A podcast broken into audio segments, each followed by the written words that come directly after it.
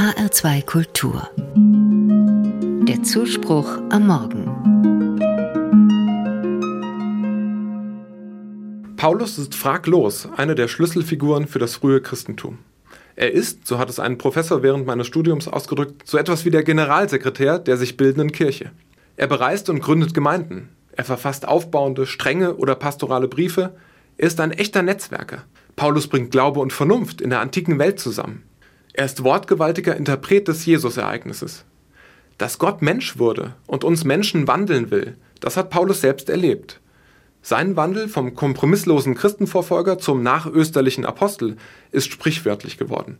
Vom Saulus zum Paulus sagen wir auch heute noch, wenn jemand sein Leben umkrempelt oder sich jemand zum Guten wandelt. Heute gedenkt die Kirche ihrem Apostelfürsten oder besser dem Bekehrungserlebnis des Paulus, das ihn vor Damaskus ereilte und dafür sorgte, dass er fortan für Christus unterwegs war.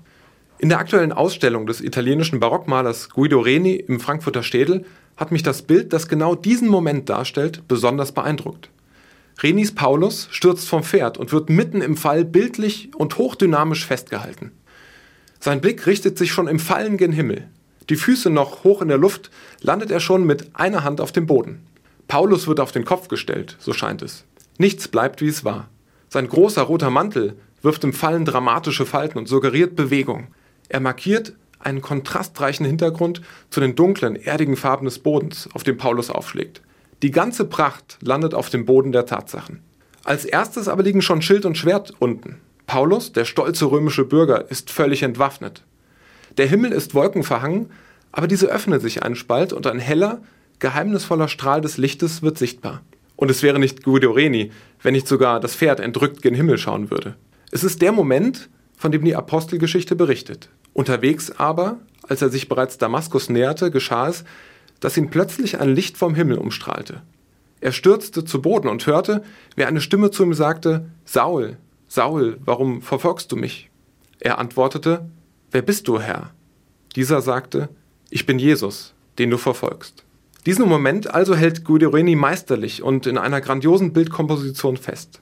Das Motiv oder besser die Stelle aus der Apostelgeschichte ist ein Kernmoment des jungen Christentums. Von daher überrascht es auch nicht, dass die Kirche extra für dieses Ereignis einen Gedenktag festsetzt. Es ist dabei ein Gedenktag für Paulus, natürlich. Aber vor allem auch für die Bekehrung an sich, die selbst so scheinbar hoffnungslose Fälle ereilen kann wie den üblen Christenverfolger Paulus.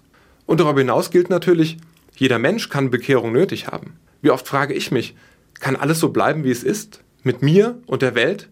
Oder muss ich mich ändern? Und die Welt gleich mit? Klein anfangen lautet die Devise, denke ich dann.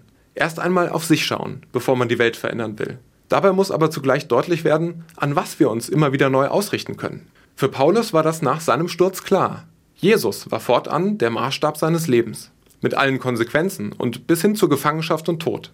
Der Tag heute, der Tag der Bekehrung des Paulus stellt mir die Frage, habe ich Bekehrung nötig? Und wenn ja, wohin soll ich mich wenden?